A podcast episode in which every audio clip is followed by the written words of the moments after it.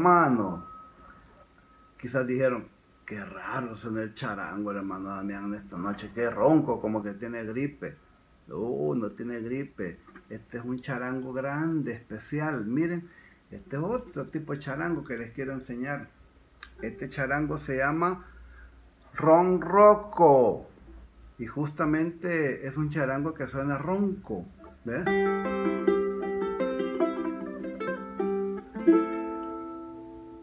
Pronto van a escuchar unas grabaciones que he hecho con mi hijo con este instrumento. Qué belleza. Qué belleza. Qué lindo es Dios, hermano. Pero miren, quiero hablar de alguien más grande que un ronroco. Dios. Nuestro Dios poderoso. Él es más grande que un ronroco. Porque Él es el creador del cielo y la tierra, de todo, de todo lo que existe. Y eso nos llena de alegría. Aquí estoy con, aquí estoy con Tanchito, no, Tanchito, Chito y Elvirita. Miren, aquí están las tres, ¿ves? La chimbolo. Aquí me van a acompañar en esta, en esta noche con ustedes. Mire, me relaja estar con Tanchito, con Chitillo y con Elvirita. Hermanos, Dios les bendiga. Un saludo de parte de mi familia, que los amamos mucho y estamos, en, estamos viviendo tiempos difíciles. Esta peste como que no quiere terminar, ¿verdad, hermanos? Pero independiente como esté el ambiente, Dios siempre sigue siendo Dios. Y Dios siempre tiene su poder y Dios siempre tiene el control. Eso nunca lo vaya a olvidar, hermano. Dios siempre tiene el control. Y eso es una seguridad que nos da a nosotros como cristianos. Nosotros, hermanos, no estamos, no estamos desprotegidos, estamos bien protegidos. Tenemos el mejor seguro de vida que es nuestro Dios. Así es que, claro, nuestras oraciones están siempre para todas aquellas personas que están enfermas, aquellos que están de gravedad también. Dios va a poner su mano sanadora en el nombre de Jesús y declaramos esa sanidad sobre este pueblo y que esta peste pueda salir lo más pronto posible. Hermano, oremos ahorita por los enfermos. Señor, en tus manos pongo toda nuestra nación, Señor. Que tú puedas tocar con tu mano sanadora tanto cuerpo que está enfermo, Señor. Tanto cuerpo que está dolido. Señor, Haz milagros en nuestra patria. Haz milagros en el mundo. Yo sé, Señor, de que también tú quieres que la gente se acerque a ti. Gracias, papito, por hacernos entender eso. Y pedimos por aquellos enfermos, para que tú puedas restaurar su salud. En el nombre de Jesús declaramos esa sanidad, Señor. Gracias porque te tenemos a ti, en el cual podemos pedir con toda confianza. Gracias porque es en tu nombre que hemos orado.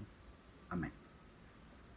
Cualquier cosa que le pidamos de acuerdo a su voluntad, dice el Señor que Él responde. Así es que hermano, Él, él está respondiendo nuestras oraciones, ya a ver.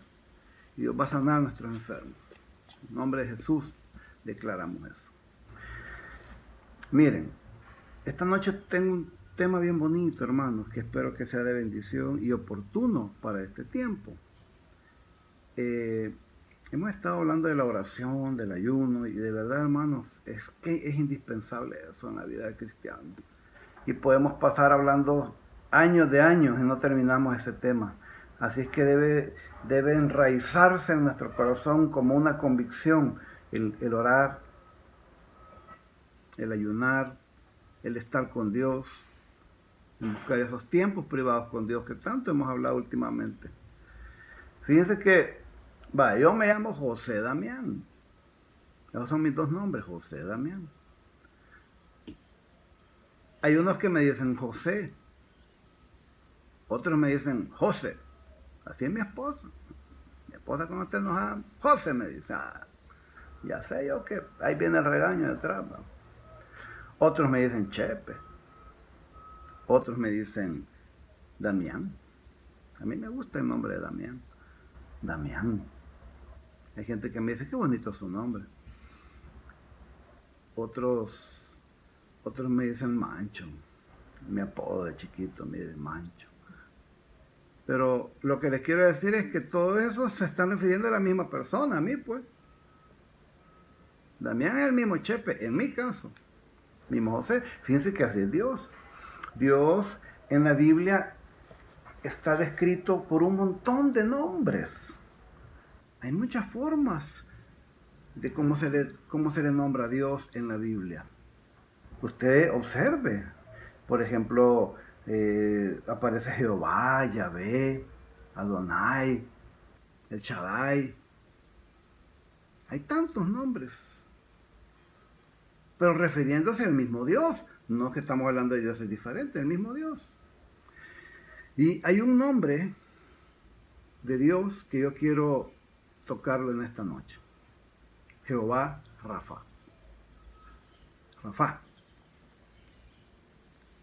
Esta palabra Rafa, Jehová Rafa, ¿sabe qué significa? El Señor sanador. Uno de los nombres de Dios es Jehová Rafa. Uno de los nombres de Dios es Jehová sana. Claro, claro que Él sana, porque Él, es él tiene todo el poder para hacerlo. Y eso es lo que nos da paz, saber de que hay un Dios que en sus atributos divinos que tiene, poderosos, está el sanar. ¿Entiende? Por ejemplo, yo, como Damián González, yo no puedo sanar a nadie, hermano, a no ser que tuviera, estudiara medicina. Pero no. Yo las recetas que doy, mire, tómese un té de limón, té de hoja de naranjo, grandes medicinas que doy. Pero, pero Dios sana. Y hay tantos testimonios que Dios sana, hermano. Hijo, los médicos son testigos de los milagros de Dios. Yo creo que los médicos son usados por Dios. Y ellos son testigos también de, de las maravillas de Dios. Porque Él está sobre todo. Dios es un Dios sanador. Y por eso, hermanos, estamos pidiéndole al Señor. Porque Él es un sanador. Si yo se, me arruina mi vehículo, yo lo voy a llevar donde un mecánico, que es el que repara los vehículos. Yo no lo voy a llevar donde un zapatero, ni lo voy a llevar donde un médico, lo voy a llevar donde un mecánico. Entonces, si yo estoy enfermo, te voy a consultar a aquel que sana las enfermedades. Dios. Jehová Rafa. El Señor es mi sanador. Nunca se le olvide eso, hermano, porque Él sana. Y fíjense que, qué lindo este, el estudiar la palabra. Yo creo que el, fin de todo cristiano, hermanos, el fin de la vida cristiana es que cada día nos parezcamos a Cristo. O sea, nosotros queremos imitar a Jesús. Yo no quiero imitar, qué sé yo, a un político, yo no quiero imitar a, X personas, yo quiero imitar a Jesús. Y mi fuente de inspiración es la palabra de Dios. Pablo dijo en una ocasión, sed imitadores de mí, así como yo de Cristo. 1 Corintios 11.1. Fíjense lo que Pablo estaba diciendo. Ustedes pueden imitarme a mí, pero mi fuente de inspiración no soy yo, sino que es Jesús. Ahí sí, ahí sí vale la pena imitar a una persona, que esa persona esté imitando a Jesús. Pero el fondo es, imitemos a Jesús. Hagamos lo que Él hizo, creamos lo que Él nos enseñó. Ese es, ese es el cristianismo. Y cuando nosotros nos separamos de eso, hermanos, nos va mal en la vida. Cuando queremos hacer las cosas separadas a los principios de la palabra, nos va mal. Por eso hay, hay, personas que no salen de sus problemas, porque quieren vivir una vida independiente al modelo de Jesús. Ahora, hay un versículo, un texto bíblico que quiero que lo estudiemos en esta noche. Está en el, libro de Mateo. Mateo capítulo 4. Si usted tiene la Biblia ahí, busque, la vez no creo que ahí, va a aparecer. En Mateo capítulo 4, más o menos, él, bueno, exactamente él explica eh, la función de Jesús aquí en la tierra. ¿A qué vino Jesús a la tierra? ¿Por qué nació siendo Dios y se hizo hombre? ¿Cuál era su propósito? ¿Por qué no se fue a la luna o a otro lado? sino que designó la tierra. Claro, él tenía un propósito, hermano. Y ese propósito nunca fue un misterio. Él, siempre, él lo reveló, lo declaró a la gente. Por eso la gente lo seguía. Imagínense eh, Jesucristo caminando por ahí, si eran miles de personas que lo seguían. Claro, en ese tiempo fue un boom porque, porque las autoridades religiosas que habían en esa época estaban tan lejos de Dios, porque solo eran repellos, solo eran, solo eran reglas, normas que ellos mismos habían inventado. Y eso no es el cristianismo, hermano. Algunos cristianos quizás quieren imponer reglas inventadas, pero eso no es el cristianismo. El legalismo no es el cristianismo. Entonces la gente conoció a un Jesús, a una persona diferente que amaba, que aconsejaba, que tenía poder. A ese Jesús la gente empezó a seguir. Y, en este texto bíblico explica bien bonito qué es lo que Jesús hacía aquí en la tierra. Mateo 4, vamos a leer del 23 al 24. Dice, y recorrió Jesús toda Galilea, enseñando en la sinagoga de ellos y predicando el Evangelio del reino y sanando toda enfermedad y toda dolencia en el pueblo. Y él haciendo este trabajo, dice el versículo 24, y se difundió su fama por toda Siria, y le trajeron a todos los que tenían dolencias, los afligidos por diversas enfermedades los, y tormentos, los endemoniados, lunáticos, paralíticos, y los sanó. ¿Cuál hospital, hermano? La fama de Jesús creció tanto, pero ¿por qué? Porque en el texto, en el versículo 23, nos describe que él hacía cuatro cosas. Y eso es lo que hizo en la tierra, estas cuatro cosas. Qué lindo el Señor, ¿Cuáles fueron esas cuatro cosas que él hizo? Leamos el versículo 23. tengo la Biblia. El versículo 23 dice, recorrió Jesús toda Galilea, uno, enseñando, en este caso en la sinagoga, que eran los lugares públicos para leer la Biblia, era de los judíos. Él enseñaba. Él no fue egoísta, él enseñó lo que él pensaba, su, su, filosofía de vida, su esencia, la esencia de Dios, él enseñó. Qué lindo, ¿verdad? O sea que él, él quería exactamente que la gente entendiera quién era él. ¿Cómo voy, ¿Cómo voy a seguir a alguien que yo no conozco? Y bajo este lente, Pablo le dijo a Timoteo, lo que has oído de mí ante muchos testigos, esto encarga a hombres fieles que sean idóneos para enseñar también a otros. Hermano, cuando un cristiano toma esta posición de enseñar la palabra, está creciendo espiritualmente. Aquí estoy hablando, hermano, no solamente ir a la iglesia y sentarme a escuchar un culto. No, la siguiente grada, yo tengo que aprender a enseñar la palabra. Qué lindo es agarrar a una persona a un discípulo de preferencia y enseñarle, mira, quiero enseñarte estos principios. Cuando uno es se convierte en maestro, hermano, eso es poderoso porque ambos estamos creciendo espiritualmente. Y dice la Biblia que Jesús enseñaba. Jesús enseñaba. Ah, yo hubiera querido estar en una clase presencial con Jesús. Qué maestro, qué, qué, qué increíble como él enseñaba. Y él era, él era directo, Bueno, la palabra lo expresa. Y después dice la segunda cosa que él hacía, predicando el Evangelio del Reino. Yo, yo aquí, hermano, yo veo la necesidad de extender el reino hasta el último rincón de la tierra. Como dice Mateo 28. Mateo 28, 19. Por tanto, ir y hacer discípulos a todas las naciones. Somos mandados a predicar el mensaje del reino para que la gente escuche, se convierta y, sean seguidores de Jesús, hermano. Ese es el propósito de predicar el Evangelio por todos lados.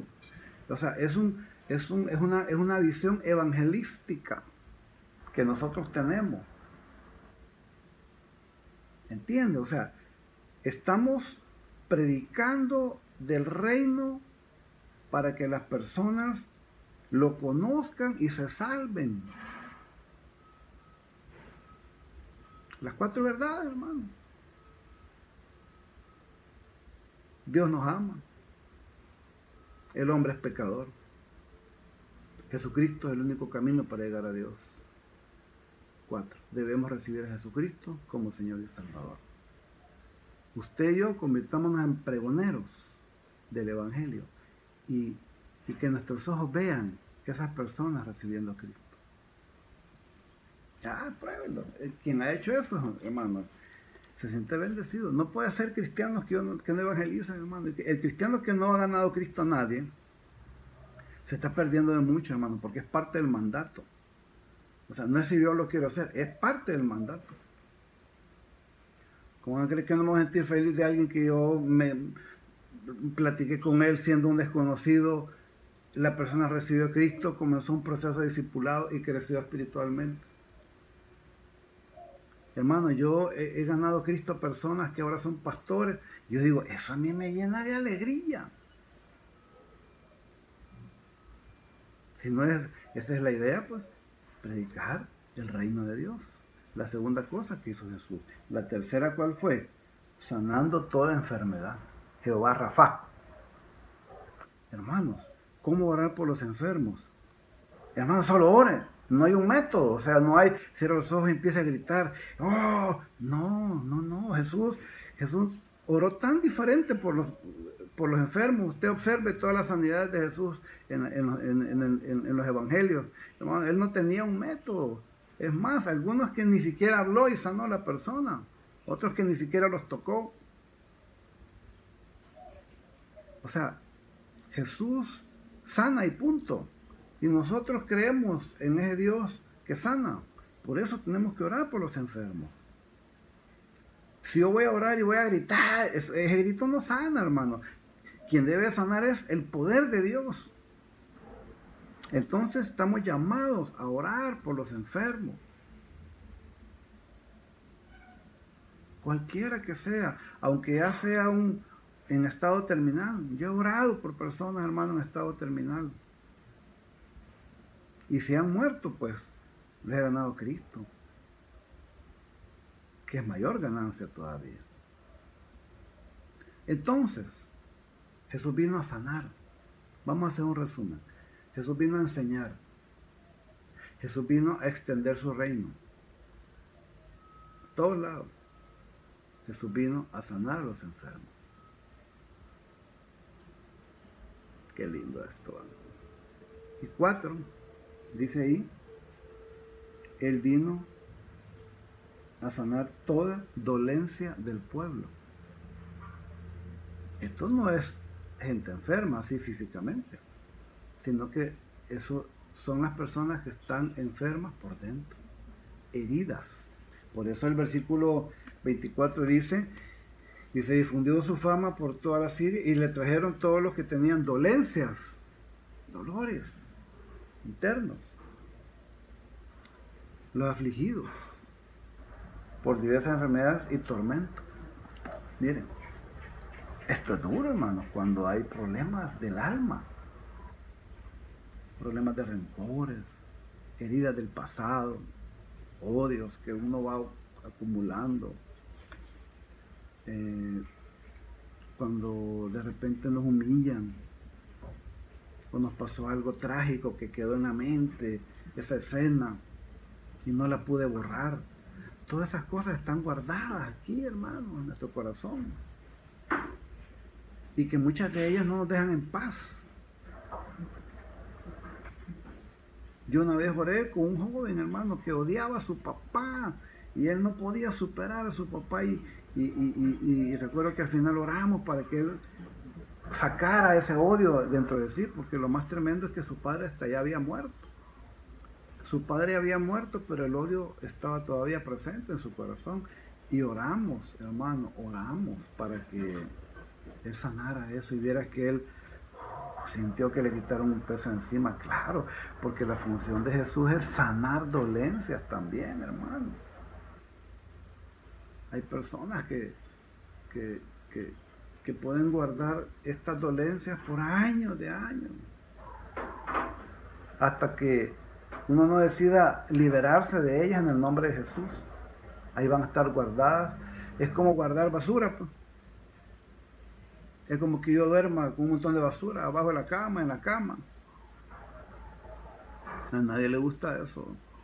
Así son las dolencias. Si uno no la sana en el nombre de Jesús, entonces esa basura me estorba en mi vida diaria, me estorba en el desarrollo de, mis propósitos en la vida. Y eso no, no sirve para nada. Así que yo invito, hermanos, a que, que expongamos al Señor nuestras cargas, nuestras dolencias, porque el Señor las va a dar y te las va a sanar. Qué lindo esto. Personalmente yo he sido, he sido sanado de cosas tan internas en mi vida y yo le digo, Señor, gracias, porque nadie pudo haber hecho eso más como, mejor como tú. Entonces, ¿por qué Jesús la gente lo seguía? ¿Por qué las multitudes iban detrás de él? Por lo que él hacía y por lo que él es. Él es Dios. Dios sanador, Dios Rafa, el Señor es mi sanador. Pero también acuérdense que él enseñaba la palabra. Extendía su reino. Sanaba enfermos y sanaba dolencias, según Mateo capítulo 4, versículo 23. Hermano, yo, yo tomo eso como una referencia. Y yo quiero ser un buen cristiano. Y aquí el buen cristiano no es el que va a la iglesia solamente, hermano. No.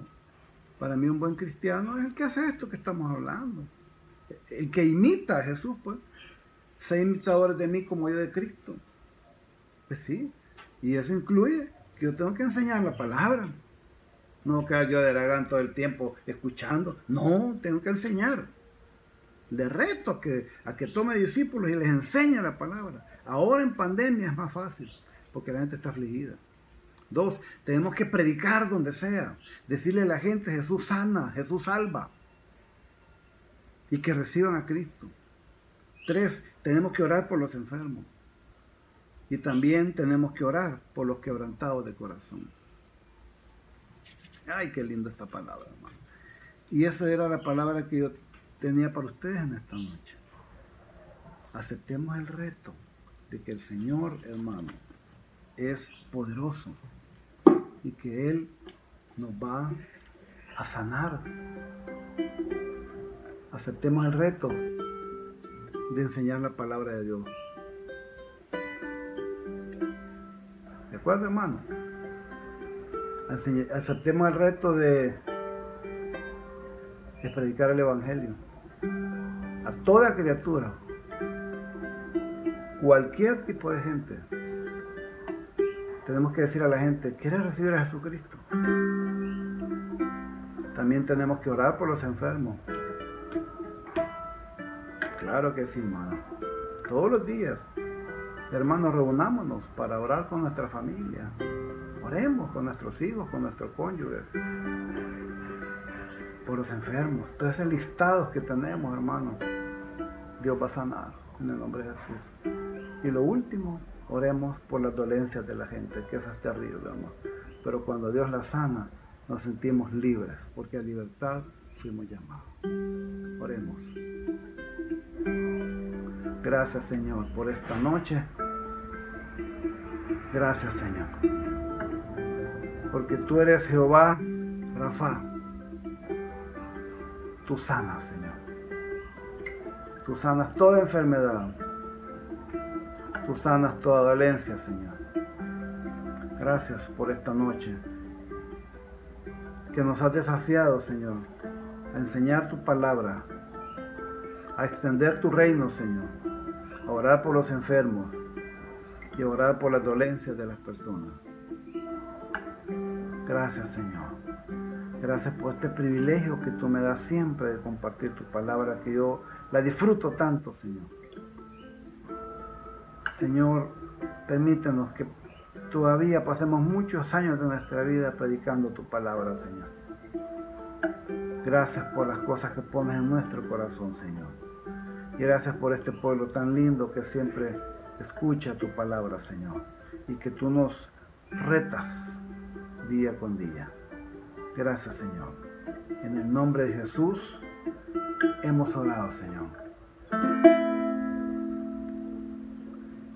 Dios les bendiga, hermanos. Los queremos mucho. Saludos de parte de mi familia.